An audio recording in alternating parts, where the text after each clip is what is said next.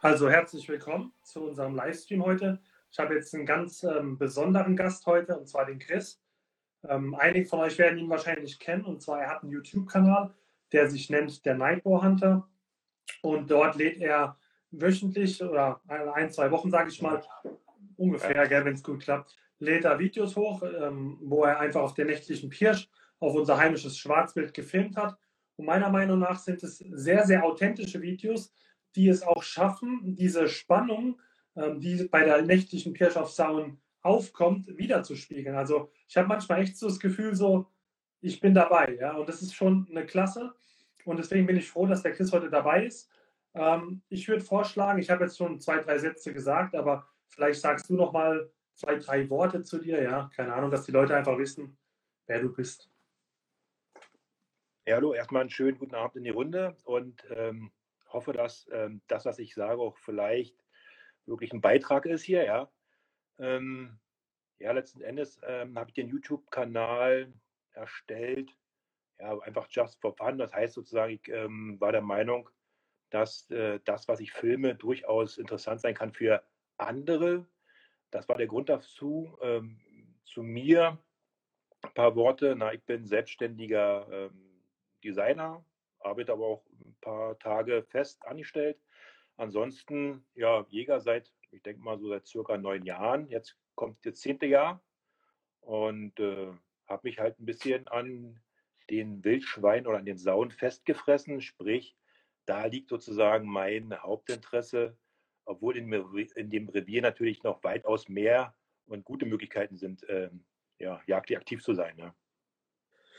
Okay, gut. Ähm, jetzt ist es ja so, dieser Livestream oder meine Livestreams, die ich mache, die werden ja dann auf Spotify bzw. auf Amazon Music als Podcast hochgeladen. Also der Jungjäger Guide Podcast nennt er sich. Und der richtet sich ja primär an jagdlich unerfahrene Personen, die so am Einstieg in die Welt der Jagd stehen. Und da stelle ich meinen Interviewpartnern immer gerne so zwei, drei grundlegende Fragen, damit einfach die angehenden Jungjägerinnen und Jungjäger so ein bisschen ihren Werdegang auch planen können oder sich einfach so ein paar Eindrücke von dir mitnehmen können. Und da ist die erste Frage an dich, die wäre jetzt gewesen, wie lange hast du schon den Jagdschein? Du sagst jetzt neun Jahre, das Thema können wir abhaken. Ähm, ja. Aber grundsätzlich wäre für mich mal interessant zu wissen, wie bist du überhaupt zur Jagd gekommen? Was hat dich dazu bewegt? Also letzten Endes wirklich zur Jagd an sich äh, war es dann doch der, der Oberfritz, mhm. der mich da natürlich dann, sag mal, neugierig gemacht hat. Aber angeteasert oder angefixt, äh, wo ich letzten Endes ein Stück weit schon viel, viel früher ähm, im Leben, und zwar hast du es heute super gepostet, nämlich mit dem Fischen, mit dem Angeln, ja. Also ich mhm. bin wirklich aus einer kleinen Angler- oder großen Anglerfamilie ähm, gestartet als kleiner Piefke und äh, ja, habe das letzten Endes ja, bis vor neun Jahren auch wirklich gut aktiv ähm, selbst gemacht und äh, bin viel unterwegs gewesen, habe auch selbst ein paar Angelfilme gedreht und daher auch ein bisschen so diese, soll man sagen, diese Liebe zu den Filmen, ja, oder ein Stück weit auch diese Unbeschwertheit dabei. Mhm. Es macht mir einfach Spaß. Und äh, über das Angeln letzten Endes kommt man natürlich ganz klar der Natur näher. Ähm, die Jagd auf Fische ist ja grundsätzlich eine andere, aber in der Basis dieselbe. Ne, man muss halt schauen, wie kommt man an den Fisch sozusagen, wo steht er, zu welchen Tages-, Jahreszeiten. Ja, das kennst du selbst. Mhm. Und da ist es wirklich meiner Meinung nach nur ein ganz kleiner Schritt, um dann zu sagen, okay, ähm, jetzt geht es auch an die, an, die, an die Wild, ans Wild sozusagen und ich werde Jäger. Da war natürlich der Weg dann wirklich gering und der Anstoß von Opa Fritz äh, ja, klein, zu sagen, komm doch mal mit. Und ähm, das erste Mal mit auf der Kanzel gesessen und wir hatten damals einen einen Bock erlegt und seitdem ist äh, der Dropsy lutscht, sprich bin ich dabei. Ja. Mhm. Und ja, so kann also bei mir war es bei mir war es früher so beim Angeln, immer wenn wir dann, keine Ahnung, ein komplettes Wochenende auf Walla äh, am, am Fluss gehockt waren und es ging wieder gar nichts, habe ich immer so aus Spaß gesagt, ich mache irgendwann den Jagdschein, da sehe ich die Sau wenigstens und kann sie einfach schießen. So war mein Verständnis, ja, dass es mittlerweile nicht ganz so einfach ist, habe ich jetzt auch kapiert, aber Deswegen, also es ist, machen viele, ne, vom Angler zum ja. Jäger. Das ja, ist so ein ganz, ganz typischer Werdegang, aber wie gesagt, du hast schon richtig gesagt, es sind sehr verwandte Themen, naturnah und deswegen. Gut, ähm, was für eine Form von Ausbildung hast du denn gemacht? Es gibt ja mittlerweile die verschiedensten Varianten vom Intensivkurs zum Jahreskurs. Was war so dein Werdegang?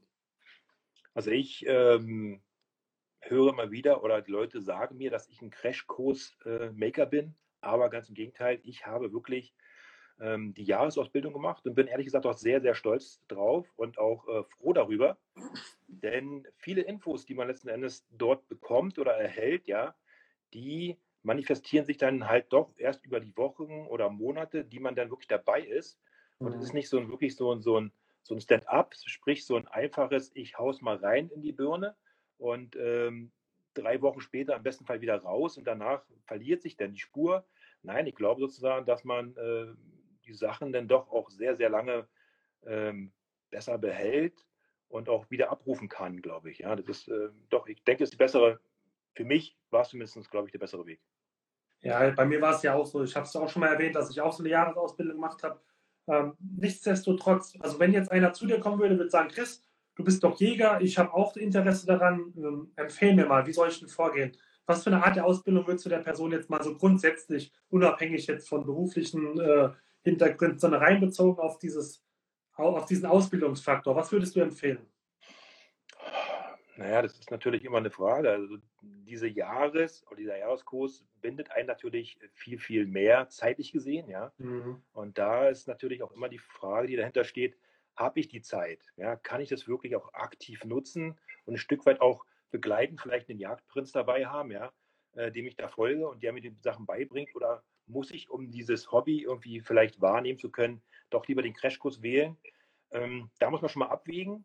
Wenn mhm. einem das aber ziemlich egal ist, sprich die Faktoren auch äh, nicht wichtig, dann würde ich immer auf diesen ja, längeren Weg äh, empfehlen, einfach weil es, ähm, glaube ich, aus dem Kennenlernen A, der mitlernenden Jäger ja, ganz angenehm mhm. ist und äh, man natürlich auch die Natur ein Stück weit irgendwie als Ganzes das ganze Jahr über begleitet. Ne? Man fängt halt irgendwo im, sag mal, im Frühjahr an oder im Sommer und geht dann mhm. über ein ganzes Jahr. Das heißt, man hat auch so, so ein Jagdjahr in Jahreszeiten dann auch hinter sich gebracht.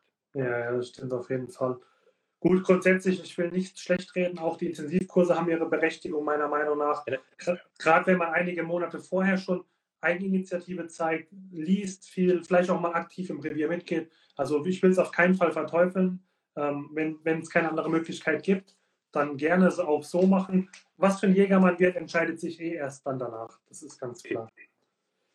Ähm, angenommen, es würde jetzt einer zu dir kommen und würde sagen, du Chris, du bist so ein toller Typ, ich liebe deine Videos, ähm, würdest du mein Lehrprinz werden? Ja? Was wären so ein paar Dinge, was wären so ein paar Dinge, wo du sagst, ähm, das sind No-Gos, so verhält man sich nicht und auf was legst du Wert? Wie kann man glänzen, sage ich mal, und wie kann man sich verscherzen als angehender Jungjäger? Ich glaube, letzten Endes sind es wahrscheinlich denn ähm, die Faktoren, die überall so ein bisschen zählen erstmal, glaube ich, zurückschrauben, ja, nicht gleich irgendwie äh, damit prahlen, was man nicht alles hat und was man nicht alles kann und wie man nicht alles kennt, mhm. sondern erstmal wirklich ganz gediegen zuhören und vielleicht die Sache auch mal äh, in Ruhe erstmal auf sich wirken lassen. Ja. Und dann letzten Endes, wenn es soweit ist, eben äh, zu sagen, okay, das kann ich schon oder das kann ich dir vielleicht noch beibringen, auch wichtig. Letzten Endes lernt man in den Schulen ja auch heutzutage ein paar Sachen, die mir vielleicht entfallen sind oder anderen entfallen sind, aber grundsätzlich ist natürlich immer ein Stück weit Bescheidenheit, glaube ich, äh, die Nummer eins, ja. Also da so einen halbwilden, äh, sag ich mal, neben mir zu haben. Äh, ich glaube, ein Stück weit brauche ich dann noch jemanden, der mich begleitet, der an sich auch in sich gefestigt und ruhig ist, ja. Mhm. So einen aufgeregten Mann neben mir, der wirklich auch Angst hätte zu sagen, mein Gott, wenn der wirklich eine Waffe in der Hand hat, dann äh, fühle ich mich nicht wirklich sicher, ähm, würde mir nicht so äh, gefallen. Insofern ja. ähm, ist natürlich A, als Lehrprinz immer klar, ich brauche jemanden, der mir sympathisch ist, ne, mit dem man eine Wellenlänge fährt. Mhm. Und ähm, ich glaube, wenn das gegeben ist, dann ergibt sich das andere von selbst, weil dann ist es ein Stück weit ein ruhiger Typ wahrscheinlich und äh, jemand, der vielleicht sich auch ein bisschen zurücknehmen kann. Ja, das heißt ja, nicht, dass man später nicht sagen kann, ich, ich kann dieses und jenes gut, aber erstmal äh, tief stapeln, um dann zu sagen, ich kann es besser. Genau, ich denke, so grundlegende Dinge wie Ehrlichkeit und so, ist einfach der Weg zum Ziel, weil keiner will verlorene Typen oder Männer, Frauen, egal was. Also das, das stimmt schon, okay. Gut, dann würde ich mal jetzt so in unser Hauptthema einsteigen und zwar meine Frage erstmal an dich, was fasziniert dich überhaupt so an der Sauenjagd gegenüber der anderen Wildarten? Was ist so der Reiz für dich? Ja, das ist ja natürlich überall dieselbe Aussage wahrscheinlich. Äh, mhm. Die sind halt unberechenbar. Also mhm. schon mhm. ein Stück weit im großen Ganzen, ja, absteckbar, vielleicht wiederkehrend, aber sie sind niemals identisch, ja. Sie äh, nehmen in den wenigsten Fällen die gleichen Wechsel an. Ja. Klar nehmen sie die Körung an, aber nie so, wie man sich das im besten Fall vorher ausmalt. Ne? Und das ist ein großer Unterschied zu dem ähm, Rehwild oder zum Dammwild, was wir auch im Revier haben. Ähm, das ist sehr, wie soll man sagen, sehr vorhersehbar. Ja. Verlässlich, gell? Genau, ja, klar. Und, ähm, und da bei den Sauen, die sind halt beim kleinsten, geringsten Fehler, da wird kein Fehler verziehen. Ja, beim Dammwild oder beim Rehwild, das guckt auch mal irgendwie nochmal Sicherheit, bleibt stehen, drei Meter weiter, alles gut. Und äh, die Sauen verzeihen einen keinen Fehler. Ja? Und das macht es natürlich spannend, weil es ist äh, in Anführungsstrichen so ein ebenbürtiger Gegner, mhm. ja, den man so ins Auge sehen kann und der einen letzten Endes natürlich auch ein Stück weit gefährlich werden kann. Was natürlich auch einen gewissen Reiz ausmacht, ja, so, so, so, so ein Stück weit Gefahr ist natürlich mhm. immer so Adrenalin und so eine Sache. Ähm, fixt mich persönlich natürlich viel, viel mehr an. Und ähm, da geht noch ein Stück weiter zu sagen, dass die Pirsch natürlich dann für mich noch mal ein Stück interessanter ist, als eben auf dem ähm, Scherensitz, Ansitz, äh, Kanzel zu sitzen und von oben sicher runter ähm, zu erlegen, ist natürlich dann die einfache Variante. Da macht man sich nicht die Hosen dreckig und äh, auch eben letzten Endes wahrscheinlich die Gefahr, mal angenommen zu werden, ist da sehr gering. Ja. Ja, das stimmt. Also ich persönlich, ich war dieses Jahr, also diese Saison, auf einer einzigen Drückjagd. Ich bin da gar kein Freund mehr davon, vier Stunden oder so auf einem Sitz sitzen zu müssen, da werde ich nervös. Also ich kann das schon gar nicht mehr so wirklich. Ja. Also so, so ist es in mir drin, dieses Pirschen. Ja, ja. Deswegen, also gut. Okay, ähm, zur Pirsch hat man natürlich eine gewisse jagdliche Kleidung an, beziehungsweise hat auch ein jagdliches Equipment dabei. Da ist jetzt meine Frage an dich, was trägst du für Kleidung auf der Pirsch? Ähm, und was für Equipment hast du dabei? Ah, Equipment, also wir reden jetzt mal nicht von Waffe und Zielstock, solche Sachen auch? Also oder? Zielstock wäre jetzt für mich Equipment, aber zum Beispiel sowas wie ein Windprüfer oder was hast du so am Mann? Ja, ja, ähm, okay. Also klamottentechnisch ähm, muss man ganz klar sagen, wenn es äh, kalt wird, natürlich etwas Wärmendes, aber sehr atmungsaktives. Also, mhm. wie soll man sagen, ich sage mal, Baumwolle, also Cotton kills. Ja? Das heißt sozusagen, wenn ich mit Baumwolle unterwegs bin, ähm, wenn die nass wird, weil ich irgendwie 100 Meter die Sau anpirsche, einen schnelleren Schritt mal, ja, ja. ich dann hinhocke und 10 Minuten warte und es ist ein Wind, sag ich mal, von 10 äh, Grad, der irgendwie äh, durch die Glieder zieht, dann bin ich sofort durch mit dem Thema, dann ist mir so kalt, dass ich abbrechen kann. Ja? Ja. Deswegen ist sozusagen wirklich atmungsaktives, ähm, ein Stück weit Sportler-Equipment, ein Stück weit ja wirklich meine erste Wahl. Ja? Mhm. Die wärmt, aber dementsprechend wirklich die, die Feuchtigkeit nach außen transportiert, weil das darf man nicht nämlich nass werden. Ne? Und ja. genauso beim Schuhwerk. Ne? Wenn das Schuhwerk irgendwie klamm ist oder so Sachen, dann macht es keinen Spaß mehr. Das ist ähm, das Letzte und dann breche ich auch sofort ab, weil das mhm. Einzige, was man wird, ist krank. Ne? Und, du musst sowieso äh, immer im Dreck rum, im Matsch, im ja, Schlamm, manchmal hast du eine ja, Pfütze, keine Ahnung. Da, wenn du kalte Füße hast, ist das natürlich nicht. Ja, das ist natürlich jetzt ein Stück weit auch, ähm, egal wie teuer es ist, ich gebe da drauf gar nichts. Das ist mir, ich bin da, muss natürlich, muss jetzt wirklich und stichfest sein. Ja. Ähm, sprich, bei meiner Hose, da stehe ich sowieso auf meine Sauenschutzhose, ne? Die habe ich mir da von, von Sway Team geholt, äh, ist mega. Also da äh, lasse nichts dran, ist für auch mein Stück weit meine Lebensversicherung, sag ich mal, ja. ja. Ähm, wissend, dass sozusagen, wenn mich eine Sau annehmen sollte, dass da nicht wirklich das Bein letzten Endes schwerst verletzt wird, so mhm. aufgeschnitten wird, sondern eben maximal irgendwie quetscht oder sowas, ja, das kann man wahrscheinlich dann irgendwie äh, doch eher ab, als ähm, wenn dann äh, halt verblutet. Ne? Genau, also ich mache es ja genauso. Ich gehe auch mit Sauenschutzhose auf die Pirsch. Da wird man ja manchmal so ein bisschen belächelt, aber mein Gott, also ich meine, ich bin auch teilweise alleine unterwegs nachts im Wald, ja. Hm. Stell dir vor, du gehst mit so einer normalen Jeans, wirst angenommen, liegst da schwer blutend, weil wir reden da ja nicht von Kratzern, wir reden da von klaffenden Wunden. Und ähm, da bin ich ehrlicherweise lieber ein bisschen vorsichtiger. Und ich muss auch ehrlicherweise sagen, ähm, bei Sauen braucht man keine spezielle Pirschkleidung. Das ist meiner Meinung nach überhaupt nicht notwendig. Und selbst mit der Soundschutzhose, manchmal passiert es ja, wenn man die Beine zu eng läuft, dass sie aneinander reiht und die hat ja sehr, sehr lautes Material. Das interessiert die Sauna überhaupt nicht. Also ich bin top zufrieden. Und wenn du dann mal dreckig geworden bist, mit dem Gartenschlauch einfach abspritzen und alles ist sauber, dann ist die wieder blitzeblank. Ja, ja, ja, natürlich. Also da, die Sachen müssen auch benutzt werden, muss man ganz klar sagen. Also da bin ich also nicht Fan von, von irgendwas zu schonen oder so, weil es irgendwie toll ist oder wichtig ist. Ja, ähm, ja. Equipment muss funktionieren, ja, und äh, ein Stück weit natürlich bei der Pirsch ganz klar leise sein. Ja, das ist das mhm. oberste Gebot. Und ähm, Wind, eher Wind prüfen oder letzten Endes mache ich ein Stück weit durch meine App. Ich habe eine App letzten Endes, die ich mir aufgeladen habe. Okay. Ähm, da prüfe ich immer sozusagen, wie steht der Mond, wie ist der Wind, aus welche Richtung. So im Groben, ja, steht das natürlich schon drin. Und dann natürlich ganz fein nochmal aktuell mit einem Windprüfer, ne, ganz klar. Was hast du für ein? Pulver. Keine Ahnung. Also, das, das, auf, der, auf der Dose ist schon gar nichts mehr drauf. Ja. Da fülle da immer Mehl rein. Ja? Ah, ja. Ich fülle immer Mehl rein und das geht genauso. Also insofern weiß ich Verklumpt es nicht das Mehl? Nein, nein, nein, ne? nein. Das ist natürlich wichtig, sozusagen, dass du vorher ein Stück weit ähm, gut verschließt. Also der Verschluss muss super sein. Mhm. Ja? Also, ähm, und das ist auch nur so ein kleines Fläschchen, ja, nicht so ein mhm. Riesenteil. Und ich habe das jetzt bestimmt 50, 60 Mal aufgefüllt. Da ist nichts, was irgendwo verklumpt. Das hält aber auch ewig, gell? Das, das ja, ja, ja, ja, ja, ja, ja, super. Und ansonsten eben letzten Endes Finger in der Luft ist natürlich die alte Indianerart, ja. Äh, funktioniert immer, ja. Ne, abgesehen davon, wenn wirklich eine steife Brise weht oder sowas, dann natürlich merke ich ganz klar, die kommt jetzt von rechts, ja. Genau. Äh, das, da brauche ich jetzt keinen Windfein dafür, ja. Das, dann kriege ich dann schon hin, ja. Genau. Ja. Okay, das heißt, gute Kleidung, stabile Schuhe, gute Sohle, vielleicht Knöchel hoch, weil man ja auch manchmal bergauf, mhm. bergab, dass man nicht umträgt, keine Ahnung, also wasserdicht.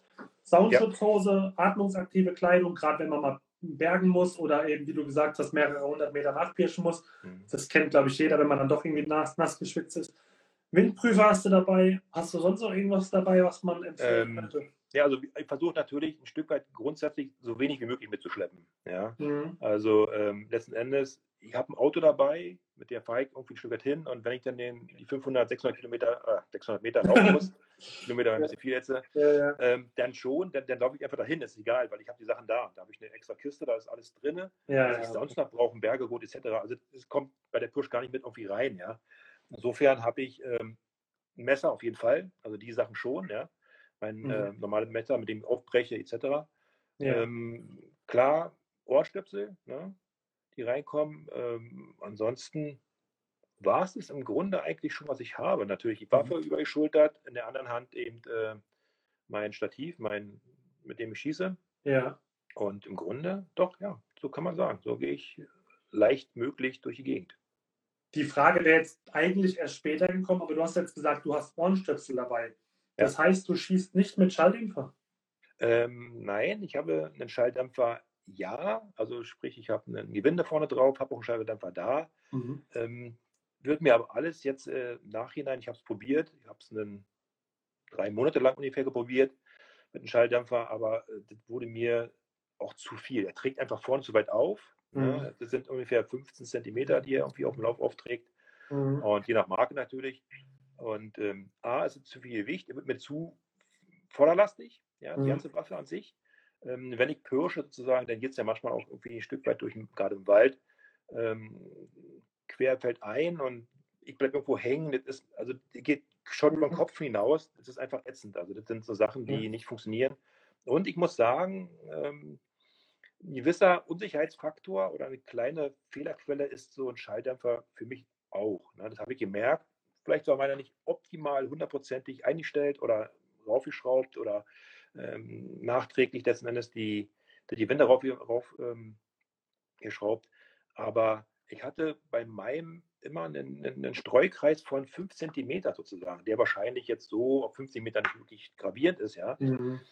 Aber wenn sie sonst meine Maus im Loch ein Loch schießt und ich dann einen Streukreis habe von 5 cm, der nicht immer rechts liegt und immer oben, sondern wirklich mal rechts, mal links, mal unten, mal, also überhaupt nicht definierbar, nicht, nicht ja. Mhm. ähm, dann ist es für mich ein, ein, ein, ja, ein Faktor, der einfach letzten Endes äh, Fehler erzeugt und der wird ausgemerzt und deswegen habe ich für mich jetzt noch keinen Schalldämpfer, von dem ich jetzt um meine Waffe schraube. Was ich natürlich interessant finde oder was mir noch so ein bisschen in den Finger juckt, ist natürlich dann eine Waffe vielleicht äh, zu nehmen oder zu haben, wo letztendlich der, der Lauf an sich komplett mit Schalldämpfer, äh, für das eine, mhm. Silence oder so eine Sache, ja. Also ja, ja, da ja. ist natürlich, A, verlängert die Waffe nur gering, ne, den Lauf. Das sind dann Faktoren, die natürlich dem äh, komplett entgegenkommen. Ne? Ja, das ist gut. Also ich habe auch einen Schalldämpfer, ich komme gut mit zurecht, wobei ich das unterschreiben würde, was du sagst. Gerade wenn du so zwischen Apfelbäumen und so durchpirschst auf der Wiese, da macht es dann doch als mal Klock her oder in der Kanzel. Wir haben oft äh, vorher eigentlich einen Pirsch, machen wir nochmal einen Ansatz an markanten Stellen und in der Kanzel, da ist es ja der Horror, da muss ja dann irgendwie so. Ja. Und grundsätzlich ist es sowieso so, wenn du sagst, du schießt ohne Schalldämpfer, Loch in Loch, aber mit Schalldämpfer hast du so einen Streukreis, was ja in der Regel jagdlich gesehen auf Schwarzwild kein Problem wäre. Ähm, ist es aber eine Sache des Vertrauens. Wenn du dich mit der Waffe nicht wohlfühlst, dann wirst du ein komisches Gefühl haben. Und so ein Gefühl braucht man auf der Jagd nicht. Es können so viele Dinge immer auf der Jagd passieren. Wenn dann noch das grundlegende Vertrauen in die Waffe nicht da ist, dann lieber zack, Ohrenstöpsel rein und ohne schießen. Definitiv. Ja, genau. Also letzten Endes äh, gebe ich dir hundertprozentig recht. Ist es extrem wichtig, mit dieses, zu wissen, da wo der rote Punkt ist, da liegt der Schuss. Na, da ja. geht die Patrone hin. Ähm, und dessen bin ich mir sicher. Also ich, äh, deswegen weiß ich sozusagen, was ich ja nachts mache.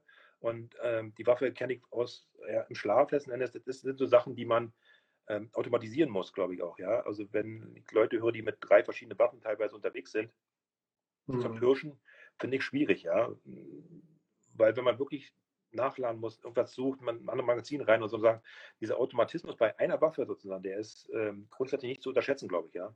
ja Diese ja. Selbstverständlichkeiten. Was hast du denn für eine Waffe bei der Pirsch dabei? Was für eine Art der Waffe und was für ein Kaliber hat die? Also ich habe eine, eine Mauser, mhm. eine Mauser M12 Extreme, mhm. nichts hoch dramatisches, ja. Die hatte damals einen Kunststoffschaft Mhm. Und äh, den habe ich mir aber ähm, wechseln lassen und zwar in so einen GRS-Schaft. Ah, ja. Der liegt mir, der liegt mir persönlich wirklich sehr, muss ich sagen. Ne? Mhm. Ähm, ich habe da große Hände, funktioniert einwandfrei, weil der doch einen recht üppigen Pistolenschaft unten hat. Ja. Aber ich, ich, will ihn nicht missen, muss ich ehrlich mhm. sagen. Ja, es ist wirklich mal hinten einstellbar mit der Backe, mit dem, mit dem Anbacken. Also ja, der hat so zwei Knöpfe da an der Seite. Genau, ja. genau, genau. Ja. Ist, ist perfekt sozusagen. Mal eine Jacke kannst du ein bisschen weniger machen, ohne Jacke ein bisschen, ein bisschen mehr. Das funktioniert einmal frei. Also ist mega. Und ähm, Munition habe ich eine 3006. Ja, mhm. Schießt da eine Gecko Express. Und äh, die schieße ich komischerweise auch schon seit Anbeginn und bin mit der immer, immer gut gefahren. Also ihr seht ja selbst oder ein Stück weit du, ja. äh, der schon gesehen hast, äh, in den Videos, die Sauen liegen, die liegen. 90 Prozent. Ja. ja. und ähm, das gibt natürlich ebenso mit dem, mit der Waffe ein gutes Gefühl, dass man eben sauber jagen kann, ja. Ja, auf jeden Fall. Ähm, ich habe ja selbst eine Sauer 101 ähm, GTI, die hat ja so einen ähnlichen Schaft auch mit verstellbarer Backe. Ja. War mir damals äh, auch wichtig, wegen der Präzision und dieser schöne Pistolengriff, der ist halt, also mir gefällt es sehr gut. Wobei ich sagen muss, das Holz von dieser Waffe ist nicht das Beste. Also wenn ich tatsächlich mal viel, äh, einige Zeit beim Regen draußen bin, da fängt es schon an, so aufzuwellen. Ja, also das ist, hm. ist halt auch der Holzklasse 1, glaube ich. Also das Schlechteste, was geht. Aber bei der Pirsch ist es egal, weil da kommen eh die Kratzer rein und was weiß ich. Also deswegen. Da gebe ich nichts drauf. Also wirklich, also mit irgendwelchen Holzklassen oder so Sachen. Nee. Mir, ist, so. ist total egal. Ich sage immer, die, die, die Jagd ist kein Modellaufsteg, ja. Es hm. interessiert niemanden. Du kriegst keinen Respekt von deinen Weitgenossen, weil du jetzt die Super Turbo Mega Waffe hast mit Lederbezug und vergoldeten Emblem. Da, da, da machst du dich eher noch lächerlich. Ja, sondern die Waffe muss funktionieren und, genau. und ja, präzise sein. Das ist einfach das Wichtigste. Da gebe ich dir äh, zu 200 Prozent recht. Genau. Ja. Okay, jetzt noch eine Frage. Hast du eine Kurzwaffe dabei, wenn du auf der Pirsch bist? Nein, nein, nein. Keine Kurzwaffe. Ich habe auch gar keine Kurzwaffe überhaupt, gar nicht. Ist mir nie im Sinn gekommen. Okay. Ähm, nee, also habe jetzt auch noch nie wirklich abfangen müssen in dem Sinne, mhm. wenn ich so überlege. Und ähm, die zwei, drei Male, die dann doch irgendwie vorkamen, dann wurde einfach aus näherer Entfernung, ja, nicht mhm. aus einem Meter oder so, hat einfach dann sauber auf, äh, aufs Haupt geschossen und dann war die Sache irgendwie von der Sache her gerillt. Ne? Genau. Also Ähm, ich habe die Kurzwaffe dabei und ähm, ich muss auch sagen, es gab mal eine Situation, da war ich mitten in der Nacht auf einer Wiese gestanden, mit der Wärmebildkamera schön abgeglast, nach Sauen geguckt hm. und auf einmal höre ich hinter mir Geräusche, drehe mich um und sehe, wie, es musste Schäferhund oder sowas gewesen sein, auf einmal hinter mir steht und da war halt das Frauchen mit dem Hund Gassi gehen, ja, und ich habe dann direkt mit meiner Taschenlampe so geleuchtet, so hallo, hier bin ich, ja. Mhm. Aber der Hund sagt dann nicht, ach, alles klar, ist nur ein Spaziergänger, sondern der Hund hat sich gedacht, ja.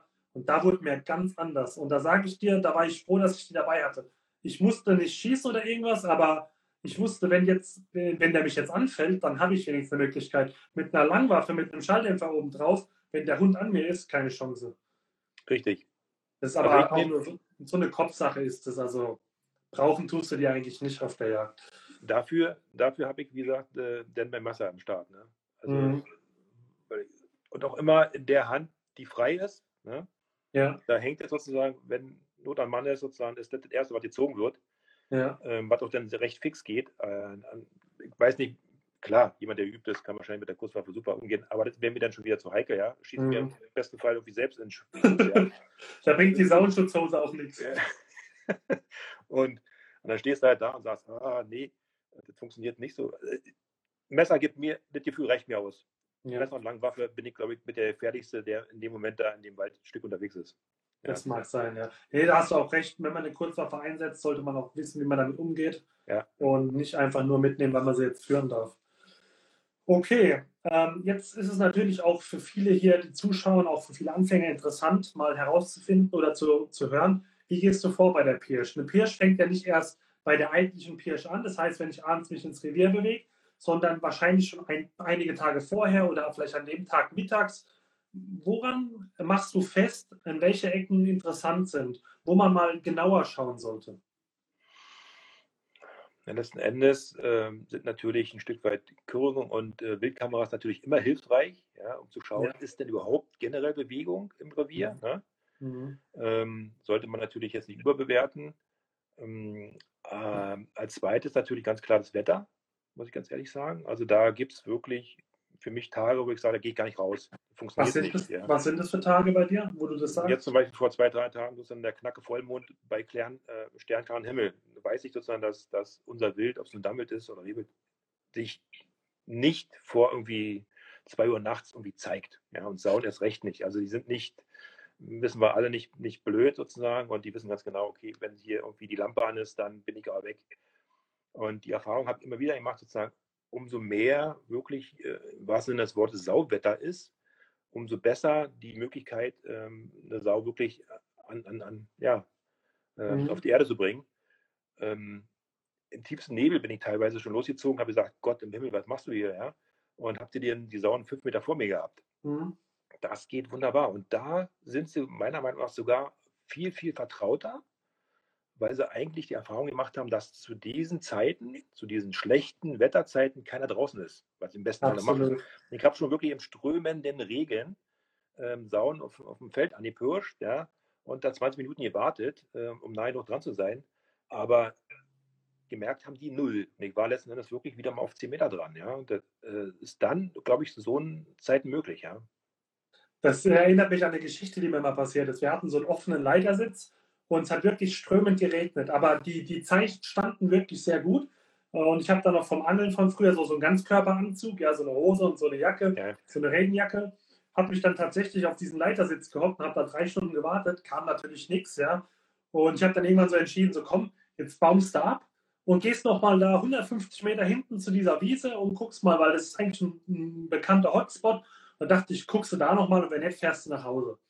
Und da habe ich mir überlegt, ja, komm, du musst jetzt 150 Meter da deinen Rucksack mitnehmen und mit diesem lautstarken Regenanzug dahin laufen. Also Rucksack hingelegt, Jacke ausgezogen, aus der Hose raus. Das ist ja so eine Überzugshose. Ich hatte dicke Stiefel an und alles. Ich bin da umgestolpert, hat richtig, war richtig, richtig laut, ja, weil das kraschelt ja alles und so. Und dann hatte ich das alles so in den Rucksack reingesteckt. Und dann wollte ich schon so loslaufen und gucke nochmal mit der Wärmebildkamera so vor mich, 50 Meter vor mir eine Rotte. Also das war genauso wie du sagst, so, das Wetter ist perfekt für sowas. Wenn es richtig Sauwetter ist, dann ist es Sauwetter. Das ist so. Und ich habe auch diese Beobachtung gemacht, wie du erzählt hast.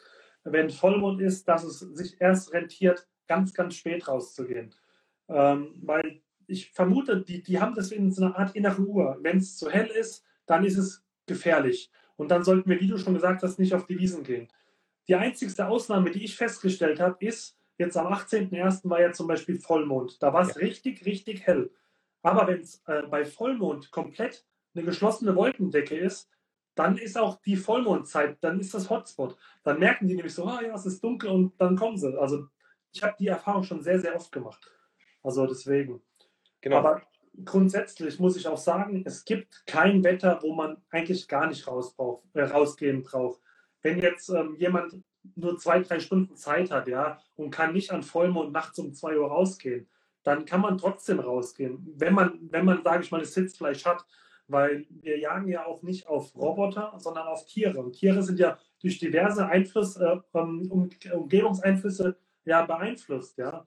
Und da kann es schon sein, dass, keine Ahnung, irgendwie ein nächtlicher Pilzsammler durch den Wald stolpert und die Sauen dann doch rauskommen. Also mhm. beim Angeln würde man sagen, nur nasse Schnüre können, können fangen. Jetzt schreibt gerade einer starker Wind, Fragezeichen. Also beim starken Wind ist meine Beobachtung, auch beim starken Wind kann man rausgehen. Der starke Wind hat nämlich nicht nur Nachteile, der hat auch Vorteile. Zum einen ist der Wind nicht meistens nicht nur von einer Richtung, sondern der kommt kreuz und quer. Ja? Das kann schon mal die Witterung, sage ich mal, zu meinen Gunsten etwas verbessern, kann, muss aber nicht, kann auch, kann auch verschlechtern. Was aber ein Vorteil ist, nicht nur uns äh, pfeift der Wind um die Ohren, sondern auch den Sauen.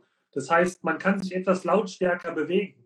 Und gerade beim starken Wind, wo der halt so kreuz und quer geht, muss man sich manchmal schneller bewegen. Das heißt also, bei starkem Wind ist die Pirsch absolut in Ordnung. Beim Ansitz würde ich sagen, eventuell nicht. Ja. Bei Ansitz ist er eher schlecht, aber die Pirsch, wo ich von einer weiten Entfernung beobachte und dann schnell hin Pirsch, absolut, absolut gut.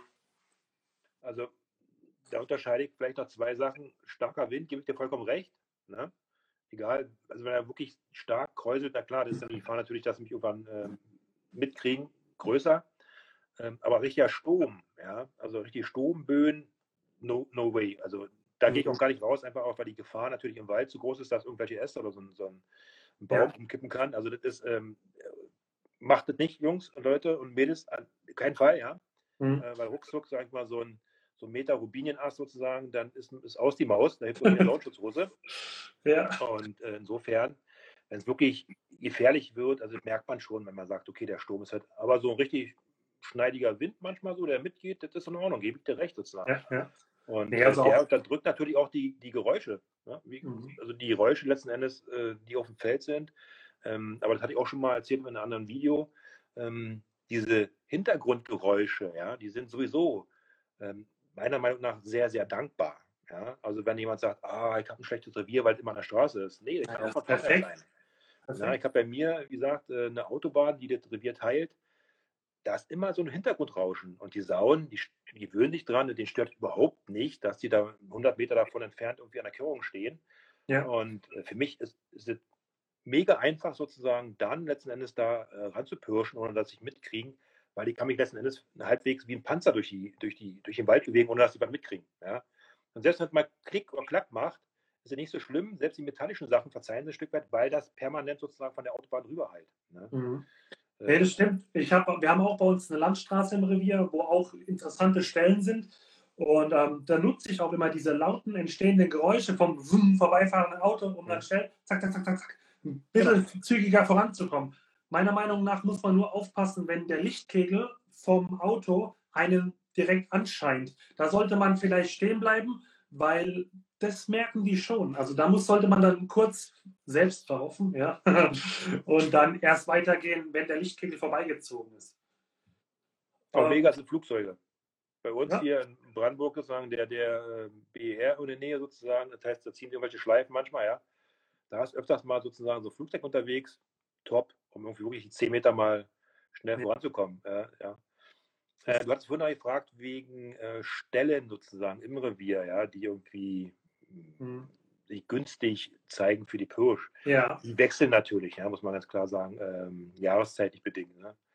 Wie wir wissen, im Herbst und im Frühjahr sind natürlich die Wiesen immer wirklich sehr beliebt, wenn sie feucht sind, feucht genug sozusagen, um wirklich genug Würmer und Engerlinge ja. etc. zu tragen. Ja. Sind mhm. sie das nicht, sozusagen, brauche ich da gar nicht gucken. Ja. Ich fahre dann hin, vorbei, schaue mal irgendwie meine Hand rein und ist halt krümelig und einfach nur äh, Zuckersand, dann kann ich die Sache vergessen, da brauche ich nicht gucken, okay, da passiert nichts. Mhm. Ähm, zum Herbst hin wiederum dann die natürlich äh, die Eicheln, ne? also sprich die, die masttragenden Bäume, Buchen habe ich nicht so viel bei uns, sondern eher die Eichen. Die sind immer super, wenn sie dann tragen, ja.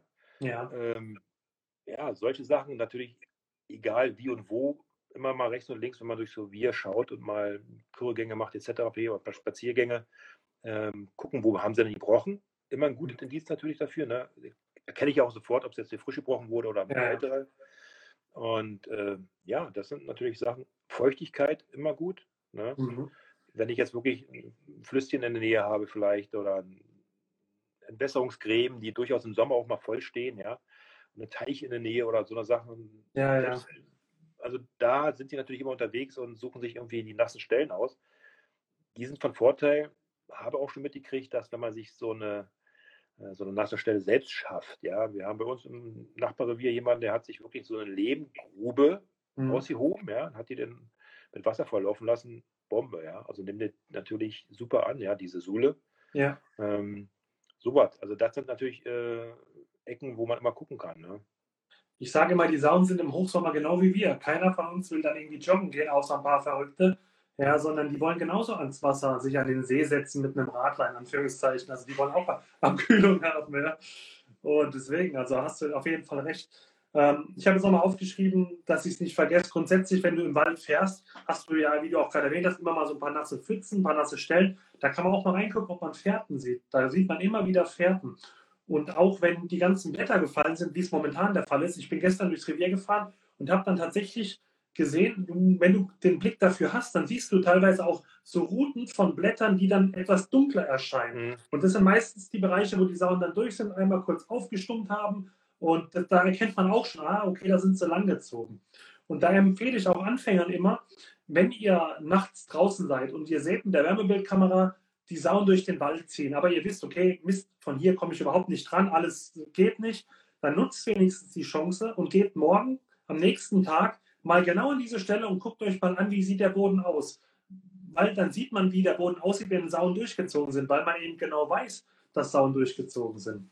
Und so kann man viel lernen für, für die späteren Revierfahrten, wo einem das dann sofort ins Auge fällt. So, ah, okay, hier ist interessant, hier waren sie wieder. Man kann ja nicht überall Bildkameras aufhängen. Und dann habe ich noch einen interessanten Tipp. Das ist, hat, tatsächlich bei uns einmal zu Weidmannsheil geführt. Und zwar gab es eine Facebook-Gruppe äh, von dem Ort, in dem ich wohne. Und ähm, in dieser Facebook-Gruppe hat wohl ein sehr glücklicher äh, Spaziergänger ein Video hochgeladen von Wildschweinen, die er im Wald gesehen hat. Ja. Und es war an einer Stelle im Revier, wo wir sie noch nie gesehen hatten, wo wir gar nicht wussten, dass die da überhaupt hinkommen.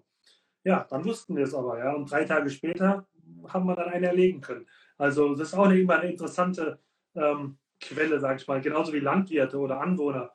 Ja, man hat ja auch manchmal das Gefühl, der Nachbar sieht die Sauen öfters beim Joggen als man selbst. Ja, so. naja, okay. So, pass auf. Ähm, gut, jetzt haben wir uns Gedanken darüber gemacht, wie man, sage ich mal, markante Stellen erkennen kann oder Stellen, wo man, sage ich mal, Erfolgsversprechen sind. Ähm, wie läuft denn bei dir so ein Pirschabend ab? Du packst deine Sachen, fährst ins Revier und wie läuft es dann ab? Na, grundsätzlich äh, verschiebt sich natürlich der Abend auch ähm, jahreszeitig natürlich nach vorne und nach hinten. Ja, sprich, jetzt kann man natürlich schon ein bisschen früher raus. Im Sommer, glaube ich mal, vor 22, 30 bewege ich mich überhaupt nicht in, in Nähe Wald. Macht keinen Sinn. Macht ja, keinen Sinn. Äh, und äh, ja, letzten Endes ähm, hat man natürlich sein Revier oder mein Revier ist halt mit vielen Wegen auch durchsät, ne, sind, halt, sind halt dicht am, am, am Ort dran, ähm, mit Verbindungswegen zu anderen Orten, haben halt immer so ein, so ein Wald-Feldgemisch. Und da ja. gibt es natürlich immer Hotspots, von denen aus ich natürlich ähm, die Region oder das Revier super überschauen kann. Ja.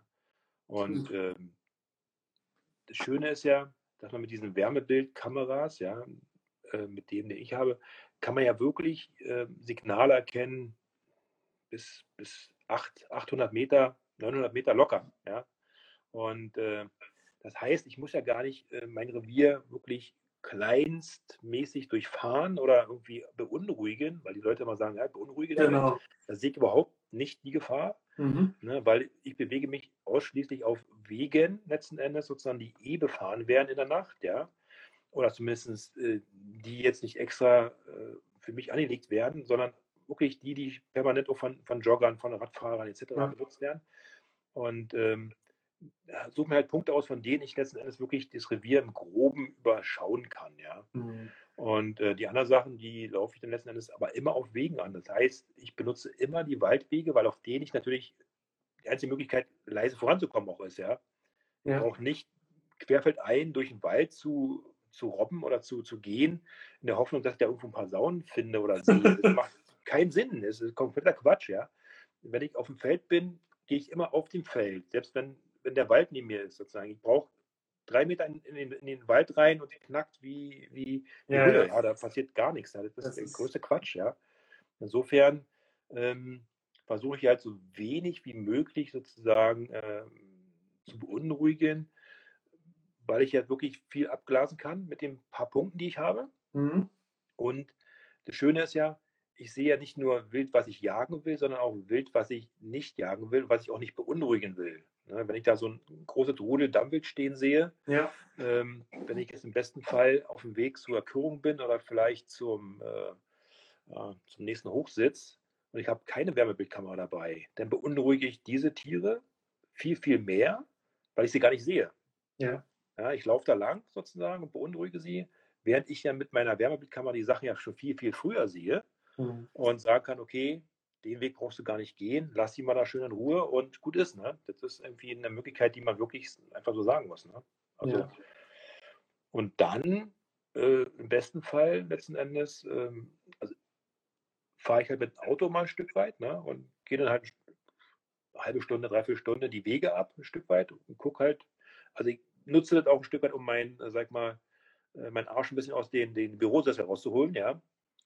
Und äh, ist einfach super. Ja? Um wirklich mal ein paar hundert Meter zu gehen, Kilometer, drei Kilometer, egal, aber einfach mal mhm. wirklich sich in Bewegung zu bleiben. Ja. Und äh, ja, im besten Fall sozusagen kriegt man dann halt ein Signal von einzelnen Sau, von heute und teilweise auch wirklich in Ecken und Gebieten, wo ich sage, da hätte ich sie jetzt nicht erwartet. Ne? Okay, ja. Also das ist ja auch das Schöne bei der Jagd oder Pirsch auf Sauen, dass ich das Revier mehr und mehr kennenlerne und auch Sauen mehr und mehr kennenlerne. Ne? Oftmals wird mir vorgeworfen, ich warte zu lange, ja, bis ich schieße. Da sind da schon tolle Möglichkeiten gewesen. Ja. Jedem recht. Ja, ja, Die Möglichkeiten weiß ich, dass die da waren. Aber wenn ich, sag mal, an eine, Bock, also an eine Rotte herantrete oder ranpirsche, ähm, stehe da sozusagen und mumpel das Erste, was da kommt, sozusagen äh, um, mhm. dann ist die Sache nach, nach, nach drei Minuten durch. Ja? Und äh, wir kommen gar nicht mit, wie verhält sich denn die Rotte? Ja? Wie agieren die? Wer ist jetzt hier der Chef? Aber ich muss auch ein Stück weit ja die Rottenstrukturen auch kennenlernen, ja, um mhm. später gut ansprechen zu können. Und ein Stück weit auch durch meine Wärmebild-Handgerät kann ich teilweise schon erkennen, ob das ein älteres Stück ist oder ein jüngeres Stück. Ne? Weil die Wärmesignatur eine andere ist. Ja, ja. Das heißt, die älteren Stücken sind ein Stück weit dunkler, ähm, weil ja, die Schwarte schon dicker ist. Ja. Mhm. Und die hellen daneben, die Überläufer, sind ja drei, vier Chargen heller, sag ich mal. Ja, ist, mhm. Also man, man, man, man erfährt so viel, wenn man nicht gleich erste Möglichkeit nutzt zum Schuss, ja. sondern sagt, okay, da kommt noch eine zweite und dritte. Wenn sie nicht beunruhigt sind, dann kommt dann eine dritte und vierte und fünfte Version oder Möglichkeit, ähm, eine Sau zu nehmen. Ne? Man muss sowieso erstmal gucken, was hat man vor sich, wie du schon sagst, einzuschätzen, äh, wie ist jetzt die Rottenstruktur, ja. Äh, stell dir vor, du weißt, da sind mehrere Sauen da, zum Beispiel an einem Maisacker, hast aber nur eine im Anblick. Ja, du kannst ja gar nicht abschätzen, in welcher Rangordnung steht die jetzt überhaupt, ja. Und da kannst du überhaupt nicht, ähm, ja, mit gutem Gewissen schießen. Und vor allen Dingen, wie du schon sagst, man, man muss ja nicht immer sofort Beute machen, sondern man kann das ja auch nutzen für sich, um mal zu lernen. Und wenn man so eine Rotte mal eine Zeit lang beobachtet hat, und da ist man teilweise manchmal, ich weiß nicht, ich glaube, ich bin schon drei, eine Dreiviertelstunde in der Rotte mal hinterher, ja. Da sieht man sehr viel, wie die, wie die sich äh, miteinander kommunizieren, ja, wie sie sich gegenseitig wegstumpen, ähm, aber auch, ja, solche Dinge eben.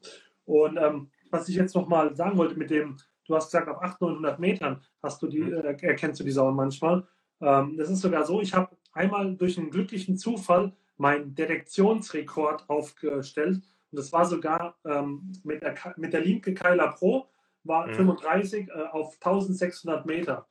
Das war an der Stelle, wo ich wirklich perfekt drüber gucken konnte. Ich habe natürlich nicht gesehen, dass da jetzt äh, Sauen vorne auf der Wiese sind, aber ich wusste, dass eben dort auf der Wiese eigentlich nichts sein kann, also keine Kühe oder kein Weidevieh. Mhm.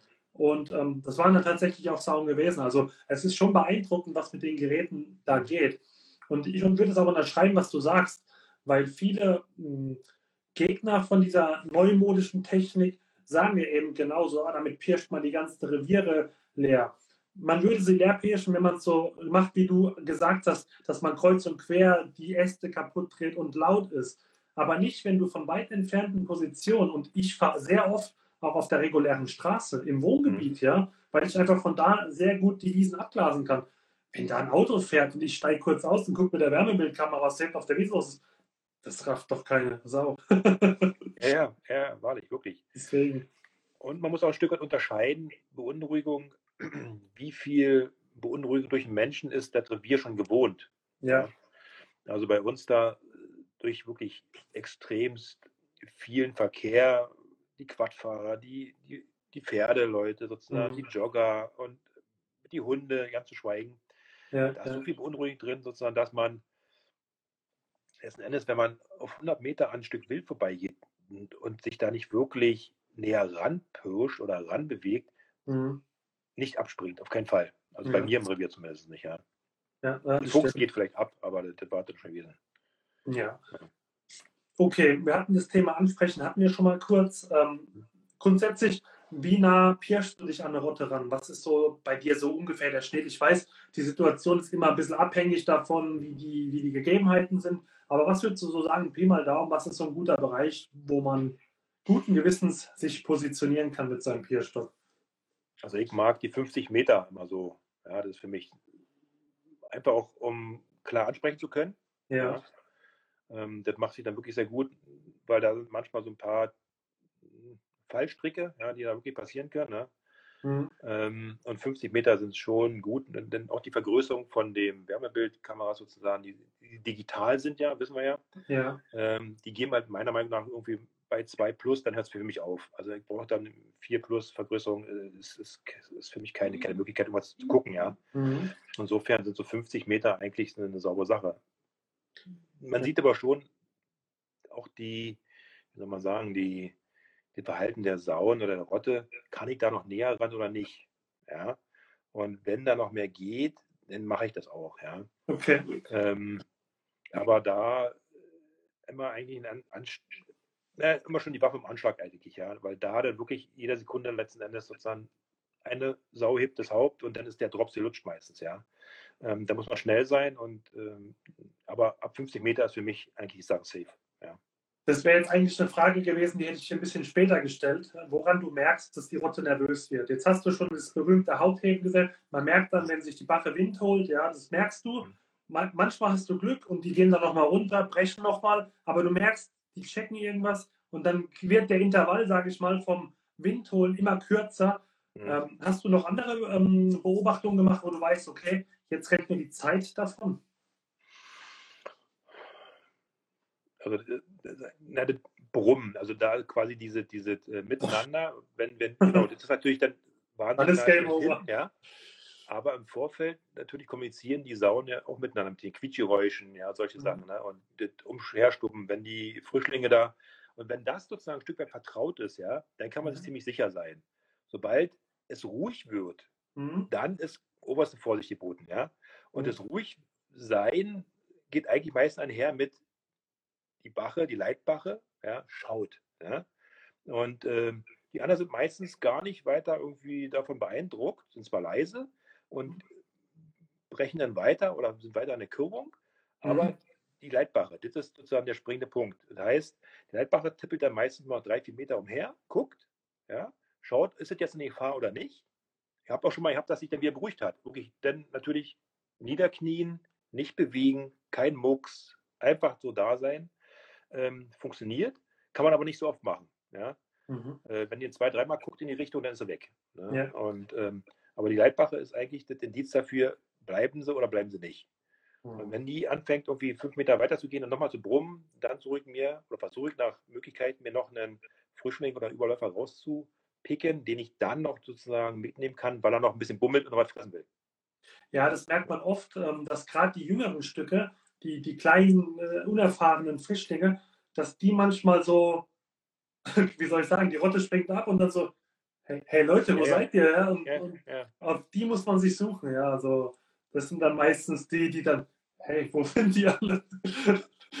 okay, also gut. Was auch noch eine, ähm, wie soll ich sagen, eine Beobachtung ist, also grundsätzlich, wenn, wenn Sauen vertraut sind, dann stehen die eher so kreisförmig zusammen oder sag ich mal kreuz und quer.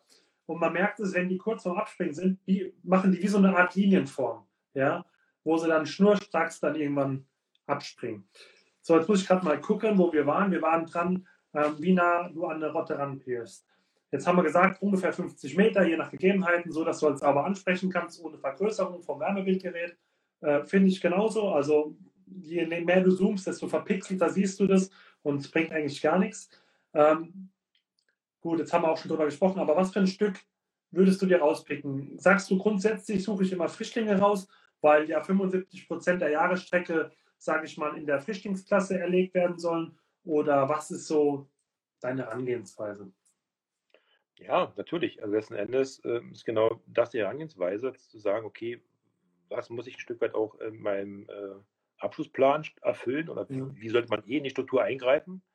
Dann sind Frischlinge immer die erste Wahl, aber ein Stück weit, manchmal muss ich ganz ehrlich sagen, wenn ich sage, okay, Weihnachten steht vor der Tür, muss es auch mal ein Überläufer sein, ja, mhm. damit die Wurst herhält. Und äh, dann ähm, suche ich ein Stück weit natürlich auch den, den Überläufer. Und ganz klar, also heißt ja nicht immer nur Frischlinge, sondern auch Jugendklasse. Ja. Und zur Jugendklasse gehören für mich halt auch noch die Einser. Ja. Und ähm, die dann doch schon meistens ein bisschen mehr Masse oder auch ein bisschen mehr Wildfleisch, gutes Fleisch äh, zur Verfügung stellen. Ja. Und ähm, ja, und die Frischlinge sind natürlich dann die, die eigentlich letzten Endes sozusagen äh, Tagesgeschäft ist, ja, sag ich mal. Ja, also ich sag mal so, ich will, will, weiß nicht wie viel, ich führe dazu mal keine Statistik, aber ich würde sagen, 80 bis 90 Prozent sind bei mir Frischlinge. Hm. Ähm, Gerade wenn du alleine bist, ist es einfacher zu werden.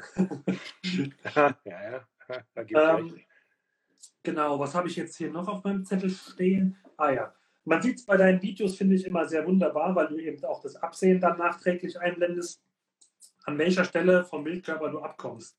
Was würdest du so empfehlen? Wo sind so die besten oder der beste Bereich zum Abkommen? Ähm, das Blatt.